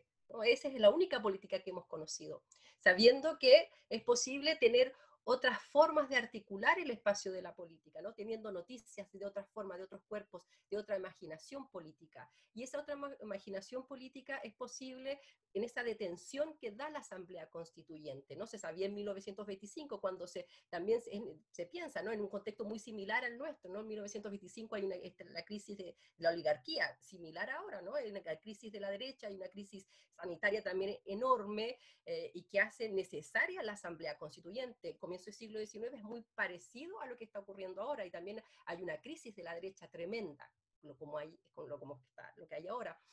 Y, se, y, se, organiza la Asamblea Constituyente en 1925, pero sin embargo es completamente fallida, ¿no? porque es retomada por el cuerpo político masculino aristócrata. ¿No? ¿Qué es lo que ocurre con la convención constituyente? La constitución constituyente toma algo que no genera el Congreso, ¿no? La convención constituyente toma una algo que no lo genera, el Congreso no genera, el espacio de la política, el sistema de partido político no genera la revuelta, no genera la idea de la transformación política. Es algo que, que simplemente les, les revienta en la cara.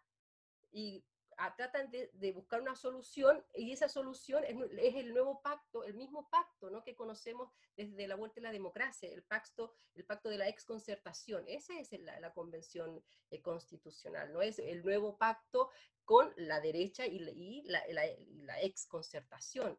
Y, y en ese contexto se da esto, ¿no? lo que señalaban ustedes, la paridad es muy probable que la paridad en ese contexto sea la representación de las mujeres vinculadas a partidos políticos y los intereses que van a empezar a primar allí son los intereses de los partidos políticos y no la imaginación política proveniente, por ejemplo, del, movimiento feminista, que excede a la, descripción de, de, los partidos políticos. Por eso era necesario, ¿no? y todavía creo que es necesaria la Asamblea Constituyente que, cuáles son los costos de no tener una asamblea constituyente, como preguntaba Andrea, ¿no? ¿Hay un costo de no tener una asamblea constituyente? Sí, el costo es la mantención de la república masculina, que no quiere decir que no haya mujeres, ¿no? Sino que son mujeres cuyo interés son los mismos intereses de la república masculina. No, no, no, es que no, no, no, vayan a ver, la paridad puede, puede ser perfecta, perfectamente funcional a los intereses de una república masculina oligárquica violenta, no necesariamente va, pueden, va a ser otra cosa, ¿no? Y por eso era importante darnos la oportunidad de tener una, asamblea constituyente para conversar esto, esto que estamos haciendo acá, ¿no? Eh, preguntarnos, ¿es, ¿es mejor una asamblea? ¿Cómo pienso yo que debe ser la política? ¿Cuáles son esas otras voces que han sido silenciadas en el espacio de la política? ¿Qué mujeres habitualmente son las que llegan al espacio de la política? Puesto que han llegado mujeres, ¿no? Bajo la figura de la excepcionalidad. La paridad es otra forma de entender la excepcionalidad de las mujeres en el espacio de la política, entendida en la manera en la cual ha sido sancionada por el Congreso. Wow. Hay que afirmarse. Sí. Sofía. Sí. Ok, Andrea, ¿quieres agregar algo tú antes? No, no, quería escuchar a Sofía. Em, o sea, yo, es muy en la línea con lo que dice Alejandra, creo que el poder siempre va a buscar las formas de mantenerse en el poder y que el acuerdo del 15 de noviembre es una muestra de eso, ¿no? O sea, el hacer una espectacularización de una sesión de, de máquinas políticas en las cuales todos se logran como arrimar a un acuerdo que, que recuerda mucho las imágenes de las manos levantadas del 2006, o sea, creo que es una, una imagen muy reiterativa para quienes hemos estado en el movimiento estudiantil también, eh, ya, ya conocíamos esa forma de actuación de la política. Yo creo que también por eso fue tan ampliamente rechazada la forma en que se plantea este acuerdo. Ahora yo creo que efectivamente, pese a que esta cuestión está sancionada a nivel legal y que existe, claro, una reforma constitucional para cambiar la constitución, o sea, todas esas cosas que se tuvieron que hacer en el camino, eh, nada está dicho, ¿no? O sea, el movimiento social tiene la fuerza suficiente como para poder cambiar el devenir también de esta convención constitucional en asamblea constituyente. Y creo que en realidad lo que ha pasado en la pandemia lo ha demostrado, o sea, la importancia de las organizaciones sociales durante la pandemia, las organizaciones territoriales que se conformaron muchas de ellas después del 18 de octubre, ha sido fundamental y también ha dado cuenta que este momento constituyente no es solo jurídico, o sea, no es solo eh, un momento constituyente que está pensando en un nuevo libro constitucional, un nuevo librito azul o rojo o el color que vaya a ser, sino que también cómo pensamos nuestras formas de organización social e incluso de organización a nivel de nuestras casas, ¿no? de nuestro espacio más, más íntimo. Y en esa lógica yo creo que estamos en un momento como de, de reconstitución total, y yo creo que en esa línea es súper importante también que, nos mantengamos unidas, unides, unidos, y que, y que reconozcamos, y, por eso encuentro que es tan importante que esté Jessica también eh, ahora acá, pese a lo que está pasando en el Gualmapu, porque me imagino que estar todo el rato corriendo, escuchando noticias y tratando de estar en el panel, pero creo que es importante porque, porque de alguna manera nos permite repensar la cuestión de una manera plurinacional, que al final la plurinacionalidad no es solamente un, una cuestión que, que, claro, que quedó un poco como para la última el último rezago de las discusiones en el Congreso, ¿no? O sea, no es casual que se haya aprobado primero la paridad y después se haya dejado como el debate de los escaños reservados de pueblos originarios, y que al final, claro, nunca ocurrió. No es casual porque es mucho más fácil para el poder, eh, obviamente, dar espacio a las mujeres pensando en que van a ser las mismas mujeres de siempre las que van a estar en esos espacios de la paridad, pensando además que, si que gana la convención mixta no va a existir la paridad, eh, y pensando obviamente que todavía tenían un amplio margen con la pandemia para poder eh, eh, levantar las banderas del rechazo, vimos como lo decía creo que Andrea hace un ratito, cómo carabineros han logrado como mantener un poco la caravana del rechazo indemne, ¿no? O sea, como hay un respaldo institucional de las fuerzas del rechazo, así como de las fuerzas neofascistas en el Gualmapu. Entonces, creo que acá hay un, hay un problema político que va más allá de, de qué se haya aprobado en el Congreso con respecto a la Convención Constitucional. Creo que, que estamos todavía en pie para organizarnos y luchar por una verdadera Asamblea Constituyente y que si eso no ocurre, corremos el riesgo de caer en una nueva transición, que no sabemos hacia dónde vamos a, a realmente, porque, porque en realidad lo, que uno, lo único que se ve como otro horizonte eh, yo creo que es un, es un nuevo gobierno fascista en este país, o sea, y lo digo con todas sus letras, como que el escenario está, está en, esa, en, esa, en esa disposición, o sea, creo que, y ahí para un poco para cerrar, creo que, lo que pasa el 11 de septiembre del año pasado con el negacionismo de Sebastián Piñera y de ese inserto gigante en el Mercurio de cómo el 11 de septiembre se salvó la República, eh, era un poco un augurio de lo que está pasando ahora, ¿no? Y de las violaciones a derechos humanos en el estallido, eh, y de lo que ha pasado en el durante todos los años, eh, desde la dictadura en adelante. Entonces,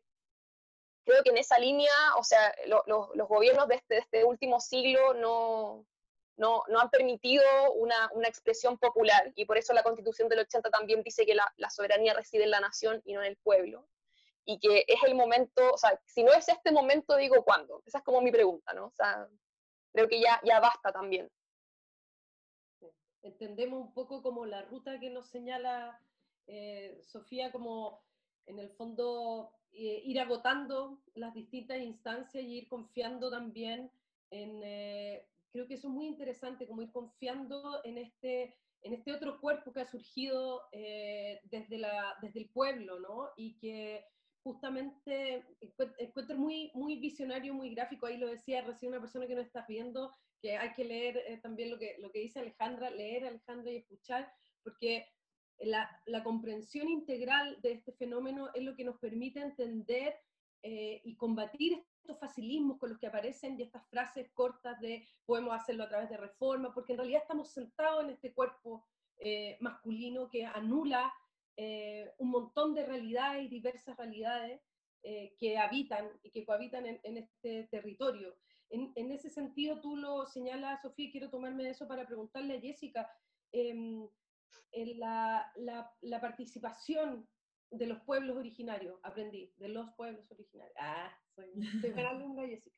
Em, en la participación de los pueblos originarios, eh, su compromiso, para, para ser, eh, a nosotros somos actrices, somos muy de acción, como, ¿cómo hacemos carne eh, un, un, compromiso real, una alianza genuina, por lo menos desde en cuanto al feminismo confiere, en esta participación, en que realmente avancemos en un Estado plurinacional o, en el camino de la autodeterminación, eh, Jessica, ¿cómo podemos trabajar desde la alianza de la sociedad civil, eh, las distintas organizaciones para que esto se encamine por lo menos y suceda? Eh, mira, yo creo que ahora lo que estamos haciendo ahora es un muy buen primer paso para lo que tú dijiste suceda.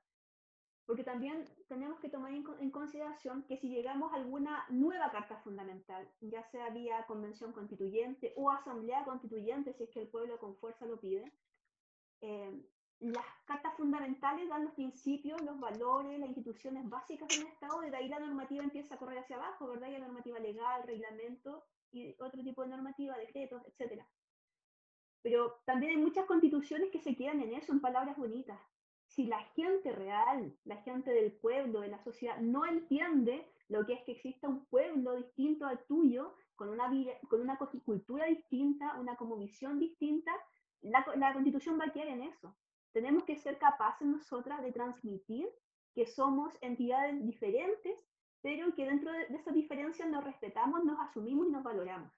Yo creo que ese es, el, es lo que tenemos que hacer ahora entre todos los movimientos sociales, en los movimientos feministas, los movimientos medioambientales, eh, los movimientos por la niñez, es decir, conocernos, eh, valorarnos y cada una, obviamente, respetar eh, la mirada que tiene el otro. Yo creo que si no partimos desde el pueblo, desde abajo, eh, por más que tengamos una muy linda constitución con derechos reconocidos, eh, tampoco vamos a lograr mucho.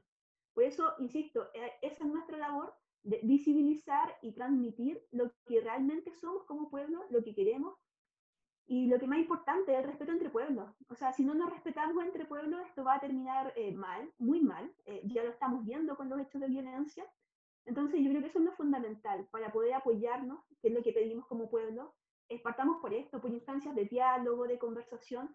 El pueblo mapuche siempre ha sido visto como violentista, pero el pueblo mapuche tiene una esencia del diálogo y que se ven en los parlamentos que realizaban con los españoles días, semanas conversando para llegar a acuerdos, cosa que el gobierno nunca ha entendido, ningún tipo de gobierno de los que nos ha gobernado en estos últimos años, pero sí son un pueblo que parlamentamos mucho, que dialogamos, que dialogamos eh, tenemos Nutram, esa es nuestra palabra, o Tragún. De hecho, hay un Cura Tragún en estos minutos en Curacautín, que es un gran encuentro nacional eh, entre, los, entre las comunidades y, organizaciones de los distintos puntos de Guaymapu. Y, y, es para abordar esto, para abordar lo que estamos abordando hoy día, la violencia, y cómo también, cuáles van a ser los pasos a seguir dentro eh, del accionar del pueblo mapuche. Ahí se van, están tomando directrices y bueno, ya termina mañana, creo, así que ahí vamos a estar atentos a lo que pasa. Eh, pero eh, yo creo que esa es la forma en que pedimos en estos minutos que nos apoyen. Eh, nutran, conversación, diálogo, conocimiento, respeto eh, y obviamente participación política activa también es lo que necesitamos. haciendo un paréntesis a la pregunta, quiero relevar que lo que dije hace un rato atrás de los hermanos que están en huelga seca, me llegó mayor información, de hecho de Radio Curruf, Radio Curruf es una radio que hace periodismo eh, y aborda específicamente la temática mapuche de vulneración de derechos humanos. Eh, y, quiero decir que eh, Danilo Nahuelpi y Antuyanca fueron trasladados al hospital de Angol por su grave estado de salud en que se encuentran, con peligro quizás de muerte en unas horas próximas. Así que hacerlo nuevamente relevante porque es algo fundamental eh, y que nos preocupa mucho como pueblo. Eh, volviendo a la pregunta, eh, ¿cómo nos pueden, cómo podemos solidarizar con lo que con lo que nosotras estamos pidiendo? Bueno, aparte de lo que yo les dije también, viendo las discusiones legislativas que se van a dar ahora, porque hay indicaciones hasta el 13 de agosto, están permitidas las indicaciones para abordar el tema del escaño reservado. ¿Cómo debe ser el escaño reservado? Si es que hay paridad o no hay paridad. Y hay algunas propuestas de ciertos grupos políticos, obviamente, en que eh, se está abordando el tema Y bueno, las propuestas que me han llegado a mí eh, abordan el tema de, eh, de una representación eh, proporcional, proporcional a lo que somos los pueblos originarios respecto al pueblo chileno, lo cual a mí, a mí personalmente me parece lógico. Y también aborda el tema de la paridad, es decir, que los escaños reservados que se fijen tengan que ser paritarios. y si es, eso no fuera así, con mecanismos de corrección para abordar, que, para abordar una, una real paridad. ¿Cuál es el temor también que tenemos nosotros de, en este tema de, de, escaños reservados? Que también el escaño reservado se lo toman los partidos políticos. Ese es el gran temor. De hecho, hay indicaciones de organizaciones que están pidiendo que los candidatos a escaños reservados de parte del pueblo originario no pertenezcan a partidos políticos, no tengan ninguna, ningún tipo de filiación. Porque bien sabemos que muchos de los hermanos y hermanas que están militando en partidos políticos al final se abanderan por eh, los intereses de los partidos políticos y no de los pueblos que representan. Entonces, ese es como nuestro temor en, lo que es escaño reservado y, y, que al final sigan siendo los mismos eh, los que entren a, redactar la nueva Carta Fundamental, porque como dijo bien Sofía, eh, los que tienen el poder no quieren perder el poder. Y lo que se dieron, lo se dieron de tal forma de no perder el poder. Que ese es como eh, el temor que tenemos. Estoy muy de acuerdo. Jessica, primero que nada decirte que cuentes con nuestra red de actrices chilenas para transmitir lo que tú nos comentas recién de la gente que está en peligro en este momento, vamos a hacernos responsables de, de, por lo menos, contarle al resto de la gente lo que está pasando, porque es importante difundirlo. Yo siento, no sé si de manera personal, chiquillas, pero que yo creo que cuando hablamos de pueblo, eh, cuando veo la imagen de las banderas mapuches para la revuelta, yo de verdad quiero creer que el pueblo está muy en sintonía con lo que estamos hablando ahora. Los que no lo están son las autoridades y son los políticos y las políticas, que da la impresión que no quieren ver, que no quieren escuchar porque evidentemente no quieren soltar el poder. Y en esa línea quería leerles un texto, o sea, un texto, una pregunta de Oliver que nos pregunta, ¿están perdiendo antes de participar? ¿No puede organizarse votos que elijan personas fuera del duopolio? ¿Se puede?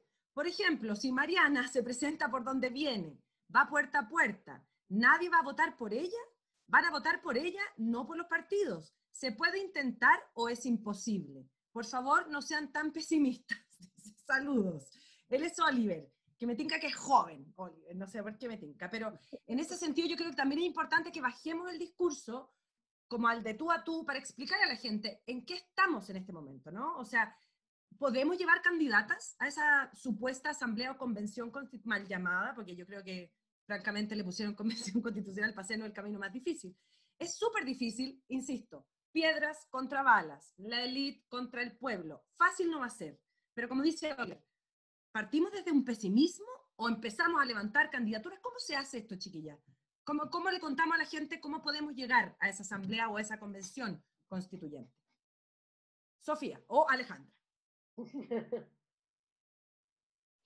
Eh, la, Sofía, no sé. No, Alejandra. Dale, Alejandra. Creo que cuando se organiza la, la, figura, no, no, es que sea pesimista, yo creo que lo que se ha logrado es porque hay un optimismo importante, ¿no? Y también llegamos a este momento de, de, de, conflicto porque hay dos maneras de, pensar la política, o la seguimos pensando desde la perspectiva, desde arriba, o pensamos, o miramos de otro modo la política. Y como dice Mariana o Jessica, también eh, Sofía, estamos mirando la política desde otro lado, desde otra perspectiva, y esa otra perspectiva es desde la multiplicidad del pueblo, no el pueblo que conocemos desde, la constitución, que era un pueblo con algunas características que calzaban con una clase y con un sexo, sino que es un pueblo que se organiza desde la multiplicidad, y esa multiplicidad mira desde abajo, y, esa, ese mirar desde abajo se describía mejor, se describe mejor desde una asamblea constituyente, donde efectivamente, Jessica tiene razón, la representación de la asamblea constituyente no son partidos políticos. Cuando se instala la figura de la asamblea constituyente, lo primero que se desplaza son la, la representación con partidos políticos, puesto que el partido político ya es una forma de representación, es una forma de representación. Y cuando se establece la figura de la convención constitucional, hay una forma de representación y esa se describe desde los partidos políticos. ¿no? Los partidos políticos no están excluidos, sino que de alguna manera son los que están organizando. Fue el Congreso el que organiza ¿no? los puntos y, cuando se establecen los, eh, la participación, por ejemplo, de la, paridad o no, de alguna manera el marco ya está dado desde los partidos políticos. En ese sentido, pueden participar movimientos sociales, sí, en la medida que los partidos políticos digan, sí, es posible que participen, sí, en la medida que digan los partidos políticos o el Congreso diga, sí, tantos escaños, ¿no? O sí, en la medida que se, permitan ¿no? los pueblos originarios. En ese sentido, siempre es una consecuencia de una decisión que ya está tomada, ¿no? que no, la, no, se toma desde la pluralidad, desde la multiplicidad, sino mm. que se toma ya desde un cuerpo definido, que es el cuerpo que conocemos. Pero Alejandra, en, ese sentido entonces dependemos un poco de la buena onda de los políticos. Sí. ¿Así de heavy? sí. ¿Sí? Sí, o sea, eh, cuando se establece el, marco ¿no? de, la, de la Convención Constitucional, del sí, constitucional, eh, ellos establecen el marco. Ese es el marco, ¿no? Cuando dicen eh, cómo se entiende la paridad, hay distintas maneras de entender la paridad. Yo puedo describir distintas formas de, explicar la paridad. Sin embargo, la manera en que se explica la paridad en el Congreso es bajo un modelo, que las politólogas dicen es el modelo cebra, un hombre, una mujer, un hombre, una mujer. Eso es una manera específica de entender la paridad. La puedo describir de otra manera, la paridad distinta. Por ejemplo, ¿no? No, no, no tener modelos de, de, la cebra vinculada a partidos políticos. Pensemos también que hay partidos políticos que tienen, de derecha que tienen muchísima participación de mujeres. ¿no? Entonces, de alguna manera, la paridad les viene muy, muy, muy a cuenta, en un sentido. ¿no? Entonces, es, eh, no, no, es tener una posición eh, pesimista de, de, antemano, sino reconocer cómo se está estableciendo el diagrama para la, para, para la, para la, la, convención constitucional. Lo primero es que haya plebiscito, ¿no? Ese es el primer gran escenario, ¿no? Que tengamos plebiscito puesto en el contexto de, una ultraderecha que está en el gobierno, que, que está en, en, el poder. Está en el poder y que lo que quiere es que no haya plebiscito. Y en ese, sentido, bueno, quiero contarles lo que nos dice la gente aquí en, los DM, que pura buena onda, que por supuesto que siempre optimista, nunca pesimista, que por favor sigamos con este optimismo, pero Sofía, te pregunto, ¿basta solo el optimismo? O sea, ¿qué más hacemos? ¿Qué más hacemos para que eh, una vez, esperemos, claro, yo soy de la idea también cuando me deprimo y digo, ya, vamos, aguante, aguante, vamos, al, al, plebiscito, defendamos el plebiscito, al final, después vemos, pero después vemos qué. Que hay que ir a golpearle la puerta a la oficina a los parlamentarios para decirle, me da un cupo, por favor, para la pobladora de la Urbida, me da un cupo, por favor, para el pueblo originario. ¿Cómo hacemos? ¿Qué hacemos? ¿Seguimos en la calle? ¿Seguimos? Yo creo que, o sea, a ver, yo creo que lo primero, o sea, en este, en este contexto en el que estamos, de una violencia extrema, estamos en un momento de militarización, al final de una guerra declarada en el Gualmapu hace un montón de tiempo, que ahora se extrema esa posición y esa defensa institucional. Creo que lo primero es defender con más fuerzas que nunca el plebiscito de octubre y defender con más fuerzas que nunca ese apruebo convención constitucional, aunque sabemos que el nombre es terrible, pero por ahora es lo que tenemos que hacer, porque es como es el primer paso, ¿no? Y luego lo que, lo que yo me refiero cuando digo como este devenir en la Asamblea Constituyente es que es, es cierto que, que está fijada las normas de antemano, digamos, en la Constitución actual se fijan las normas para esta convención constitucional, entonces se amarran una serie de procesos, como por ejemplo esta cuestión de, eh, como, como la, discusión si es que se tienen que respetar los tratados de libre comercio, una serie de cuestiones que están ahí, bueno, que eso va para un taller completo, así que no me voy a referir en extenso, pero sí creo que lo que sí puede pasar es que gracias a esa movilización social que se mantenga durante el proceso constituyente, esas cosas pueden ir cambiando. Y si, por ejemplo, llegamos a octubre con un apruebo eh, potente, con una convención constitucional importante, como con esas votaciones logradas, y no tenemos, por ejemplo, los escaños reservados para pueblos originarios y para pueblos migrantes, salir a las calles a demandar plurinacionalidad. O sea, y que esa sea nuestra demanda central, ¿no?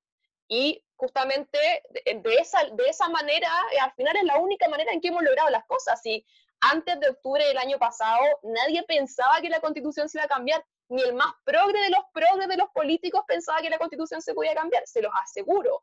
Era una cuestión que discutían cuatro pelagatos y sería, y los demás eran los movimientos sociales los que venían levantando esa consigna y esa demanda desde 1980. Pero en realidad la política estaba en otro lugar y yo creo que justamente tenemos que, es, es, terrible porque es como una sensación de que siempre tenemos que estar ahí presionando, criticando, pero bueno, las feministas somos súper buenas para eso, así que en realidad siempre estamos con esa actitud crítica, siempre hemos estado con esa actitud crítica y teniendo una pata dentro del derecho y una pata afuera, ¿no? O sea, sabiendo que no todo va a estar en la nueva constitución, que vamos a tener que seguir peleando después de estar en la constitución, que como bien decía Jessica también, ha pasado en otros países que se declara este Estado plurinacional, sin embargo, también hay avances de los fascismos que intentan retroceder en esos avances, ¿no? O sea, lo que pasa hoy día en Bolivia es claro ejemplo de eso, eh, y que en ese sentido tenemos que dar, o sea, la lucha es para largo, ¿no? O sea, como que no pensemos que la cuestión está como que sacada el próximo año una constitución y listo,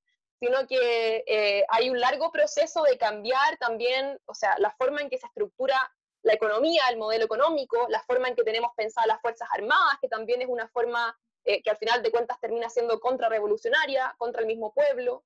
Eh, y una serie de, cuestiones que son las que hemos visto al final de cuentas todos estos últimos meses con respecto a los derechos sociales, con respecto al rol de las mujeres. Bueno, podríamos estar como un año entero conversando de todo, así que eh, yo creo que el, mensaje que yo, al menos yo quiero entregar es ese, como con más fuerza que nunca y por todas las redes posibles, por todos los medios, las redes sociales, las ventanas de, de los departamentos, de las casas, de los blogs, eh, en, medida que se pueda salir a la calle eh, con distancia social, eh, seguir rompiendo monumentos. Yo creo que las maneras son, son múltiples, ¿no? En ese sentido, como lo que decía Alejandra, ¿no? La multiplicidad de, de, este pueblo que se reconforma, que se empieza a, mirar a los ojos después de tanto tiempo, también se expresa en esas formas de resistencia que, que, estamos poniendo en la calle, así como en la casa, ¿no? Y creo que en ese sentido el momento constituyente que estamos viviendo es súper potente porque no es solo un cambio político, jurídico, en el, o sea, como en el sentido más tradicional de la palabra, sino que incluso estamos en un momento constituyente que ha permitido el feminismo, eh, que nos ha permitido repensar nuestras relaciones de pareja, ¿no? nuestras relaciones con nuestras hijas, con nuestros hijos, eh, con nuestras relaciones con, con, la vida que llevamos, ¿no? Y creo que que es mucho más grande de lo que incluso la derecha piensa y que eso tenemos que seguir demostrándolo. Es cierto. ¡Qué lindo! ¡Bravo! bravo, sí, es que, Andrea, dame dos minutos porque quiero leer un par de cosas que es importante. yo de hecho justo también quería, eh, sí, también estaba mirando lo mismo. Claudia Ayen dice que es importante tomar conciencia respecto a las peñis que están en huelga seca. ¿Cómo solidarizar? Y también preguntan, también Ale Joaquina, ¿dónde se hacen las observaciones para los escaños reservados, ¿dónde? La gente pregunta, Jessica, ¿cómo apoyar? ¿Cómo, cómo hacemos más ruido? ¿Cómo, cómo manifestamos eh, eh, esta sensación ¿no? de, que, de que esto no está bien y que tiene que saberse, porque los medios típicos de comunicación no lo van a mostrar? Mira, ayer hablando con una, con una dirigente mapuche de histórica, de una gran trayectoria, ella estaba muy enojada, muy enojada y muy molesta porque sentía que el pueblo chileno en algún minuto levantó la bandera del pueblo mapuche, pero para poder reivindicar y continuar con la lucha del pueblo mapuche no se ha escuchado. Entonces, nosotras que estamos acá en Santiago, ¿qué podemos decir? A través de la visibilización, a través de, compartir estas instancias de diálogo, como yo te dije anteriormente, pero ella que apelaba, y también creo que es algo que es muy necesario, a salir a la calle. O sea, pasó lo, el caso lamentable de Ámbar y muchas feministas salieron a la calle a manifestarse, pero en estos minutos, si tú vas a la calle y ves quiénes se manifiestan por el tema de los huelguistas y del machi Celestino Córdoba, eh, solamente somos el pueblo mapuche. Nadie más ha salido a la calle. Entonces, también yo creo que por ahí empatizar y solidarizar. Eh, obviamente compartimos que ningún hecho de violencia puede ocurrir, lo de Ámbar fue horrible, eh, pero también ver este tipo de, de violencia en el que te están avisando que alguien se va a morir. O sea, en, un en cualquier minuto puede morir un huelguista que está, eh, que está con huelga seca. Porque un cuerpo puede aguantar mucho con huelga eh, sólida, no comer nada, pero tomar agua. Pero ya cuando mezclas ambas, no comer nada y no tomar, y no tomar nada líquido, tu, tu cuerpo se resiente y puede fallecer eh, en muy pocas horas. Entonces, eso es lo que eh, en estos minutos eh, apelamos, quizás si hay movilizaciones, porque se han llamado movilizaciones, diferentes organizaciones acá en Santiago, en Guadalupe también, eh, que la gente se levante y vaya a las calles, porque lo que dice Sofía también es, verdad, no podemos dejar las calles. Una vez que eh, gane la prueba, porque estoy segura que va a ganar, sé que el pueblo es consciente, voy a votar y va a ganar. Una vez que gane la prueba, tenemos que seguir manifestándonos, tenemos que seguir en las calles, tenemos que seguir haciendo revueltas, tenemos que seguir votando los símbolos que decía Sofía. De hecho, ayer en Dumaco, unos hermanos sacaron un busto de Cornelio Saavedra. Cornelio Saavedra es genocida que mató y torturó a muchos de nuestros hermanos y hermanos. No es posible que en esta fecha existan estatuas de personas con, con ese tipo de perfil. O sea, si estamos en esta época, por favor, borremos ese, ese vestigio de historia sangrienta de masacre hacia nuestro pueblo y reescribamos la historia en conjunto, entre todos los pueblos que habitan este territorio. Entonces yo creo que ese es el gran llamado que tenemos, salgamos a las calles, manifestémonos y también abandonémonos con la, con la lucha del pueblo mapuche. Las feministas tienen mucho power, tienen mucho nehuén, pero sí, como dijo la dirigente a la que se mencionó hace un rato atrás, eh, sí, a veces es decepcionante que quizás levantan las banderas, pero no, no se movilizan ni, van, ni salen a las calles por lo que son las demandas y las reivindicaciones del pueblo mapuche. ¿Puedo decir una, una cosita? Alejandro, nos quedan tres minutos. Dale, vamos. Ah, ¿puedo decir una cosita? No, no, Sofía, perdona, sí, sí, nos queda sí, Yo creo que, que es súper importante también como dar a conocer que, que cuando nosotros pensamos en un, en un territorio plurinacional, eso también permite que los diferentes pueblos que habitan este, estos territorios puedan eh, tener autonomía y autodeterminación de sus decisiones. O sea, lo que pasa en zonas de sacrificio como Quintero Puchuncaví, lo que pasó en Freidín hace unos años atrás, o sea, todos esos territorios también pueden tener la posibilidad de esa autodeterminación, ¿no? O sea, es una cuestión, una forma de entender la forma de organización social y política que al final no es solamente un reconocimiento como hacia un otro, sino que es una cuestión que estamos pensando para todas, todos y todos, ¿no? Es como lo que pasa con el feminismo, o sea, cuando pensamos en que somos feministas, no es solamente para las mujeres y las disidencias, sino que una forma de reorganización social que no sea patriarcal, o sea, que no sea patriarcal, que no sea colonial, que no sea capitalista. Eso es lo que estamos buscando con una nueva constitución. Sí, yo, de todas maneras, perfecto, sí. ¿Mm? Quiero tomar, eh, para ir cerrando, Mari, que nos queda poquito tiempo, darle las gracias a las iluminadoras palabras de las tres, su generosidad y su transparencia. Eh, me quedo con el, el, no abandonar las calles. Me parece que mucha gente pensó que cuando ya teníamos un plebiscito por delante y la posibilidad de generar una nueva constitución ya se encerró. Bueno, estamos cerrados literalmente, pero dio por cerrado el capítulo y eh, en realidad este capítulo está recién abriéndose. Por lo tanto, hay que manifestarse, hay que formarse y hay que avanzar, y yo creo que en eso la feminista, y tiene toda la razón Jessica, tenemos que tener la capacidad, porque la tenemos, de abordar las distintas interseccionalidades ¿cierto? que atraviesan eh, nuestras reivindicaciones. Y tenemos que hacer eso de manera firme, no puede ser que solo eh, avancemos movilizadas bajo la violencia más cruenta y más límite en torno como al femicidio, por ejemplo, sino que tiene que ser en la transformación estructural de esta sociedad para definitivamente cambiar este cuerpo político del que nos hablaba Alejandra. Así que eh, esto está recién partiendo también, Mariana, estas conversaciones constitucionales. Les agradecemos muchísimo su tiempo, Jessica, sobre todo a ti, por todos los cruces de información que tienes que eh, recibir y que has hecho a lo largo de este programa también.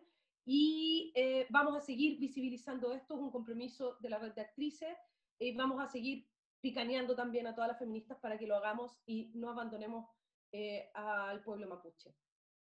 Exacto, yo también nos pego un tirón de oreja, gracias Jessica, e invitar, y, me autoinvito, las feministas tenemos que luchar por el pueblo mapuche, es una, eh, estamos al debe en eso, y sin duda que sí, invito a toda la gente que nos está viendo en su casa o escuchando que tomemos parte. Están pasando cosas graves, están pasando vulneraciones de derechos humanos, hay un Estado represor y terrorista en este minuto en un territorio que tiene su propia cosmovisión y hay que respetarlo como tal. Por favor, la invitación al diálogo creo que la hemos hecho no yo, sino el pueblo mapuche hace cuántos años. Y este gobierno fascista es incapaz de hacerlo. Y ya es hora que lo hagan, porque hay gente que está corriendo riesgo de muerte. Quiero agradecerles con el corazón abierto, Alejandra, Sofía, Jessica, por esta oportunidad de escucharlas. Estamos en formación.